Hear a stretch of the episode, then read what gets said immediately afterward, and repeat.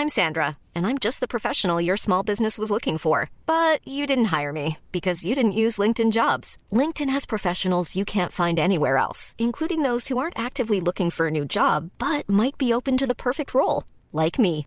In a given month, over 70% of LinkedIn users don't visit other leading job sites. So if you're not looking on LinkedIn, you'll miss out on great candidates like Sandra. Start hiring professionals like a professional. Post your free job on linkedin.com/people today. Vox Polony.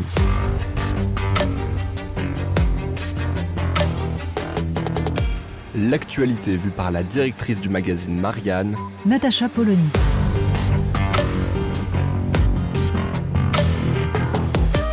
Vox Polony. Ça s'appelle le Sofagate. Sur les images qui circulent sur les réseaux sociaux, on voit donc Charles Michel, président du Conseil européen, s'asseoir à côté de Recep Erdogan, pendant que Ursula von der Leyen, présidente de la Commission européenne, reste debout, un peu stupéfaite, et fait avant d'aller s'asseoir sur le sofa, donc. Rarement des images et un hum auront autant fait parler, puisque tout le monde y va de son commentaire, notamment sur le caractère profondément sexiste de ces images, puisqu'en effet, ces deux hommes s'asseyent sans un regard pour Ursula von der Leyen qui reste debout. Alors, la dimension machiste est la première des dimensions de cette scène. Bien entendu, on se doute qu'Erdogan s'est fait un plaisir de mettre en place un protocole qui ne tenait pas compte d'une femme. On peut même aller plus loin, parce que bien sûr, les autorités turques se sont dédouanées en expliquant qu'elles n'avaient fait que tenir compte des demandes du, du protocole européen. Du côté européen, on se dédouane également. Les Turcs ont mal compris.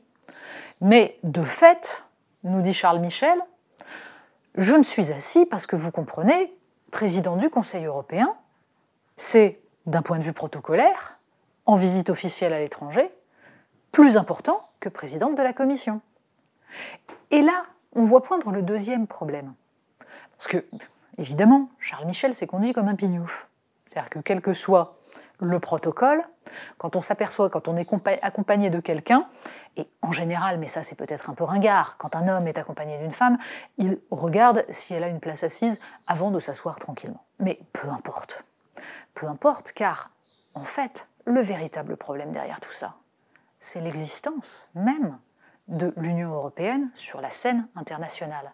Alors bien sûr, on peut ressortir les images d'autres visites en Turquie dans lesquelles le président de la Commission et le président du Conseil européen sont assis tous les deux. Ah oui, mais ce sont deux hommes, évidemment, c'est plus facile. On a donc par là même la preuve qu'il y a volonté d'humiliation.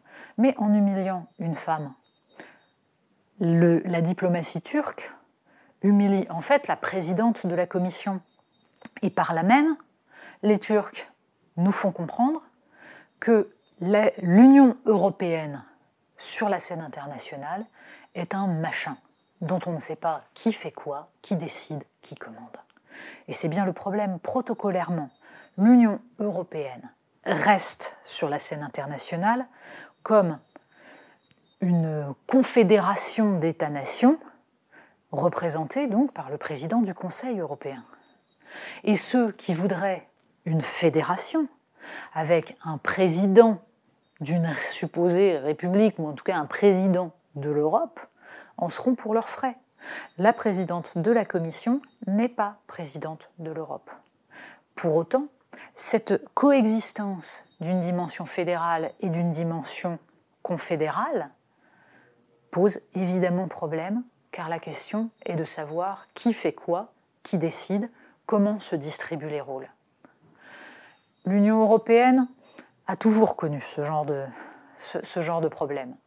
Et l'on se souvient de discussions de Jacques Chirac avec le président chinois, Jacques Chirac essayant de vendre la technologie européenne pour fabriquer des TGV et pour mettre en avant donc une industrie européenne, et le président chinois lui répondant Mais vraiment, vous parlez au nom de l'Europe? Parce que je ne comprends pas, une semaine avant, votre homologue allemand est venu et m'a vanté l'industrie allemande.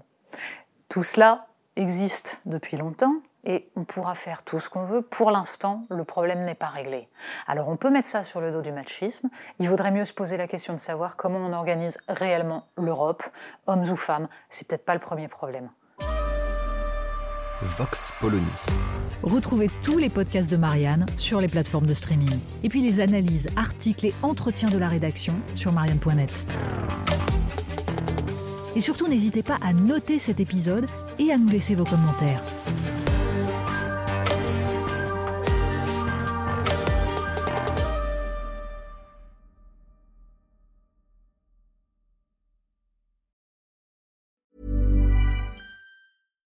When you make decisions for your company, you look for the no-brainers. And if you have a lot of mailing to do, stamps.com is the ultimate no-brainer. It streamlines your processes to make your business more efficient, which makes you less busy. Mail checks, invoices, legal documents, and everything you need to keep your business running with stamps.com.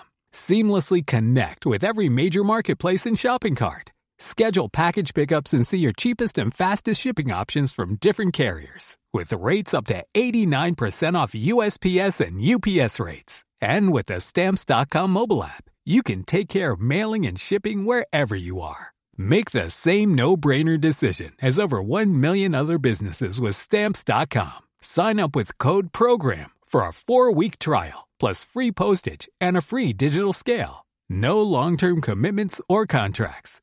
That's stamps.com. Code program.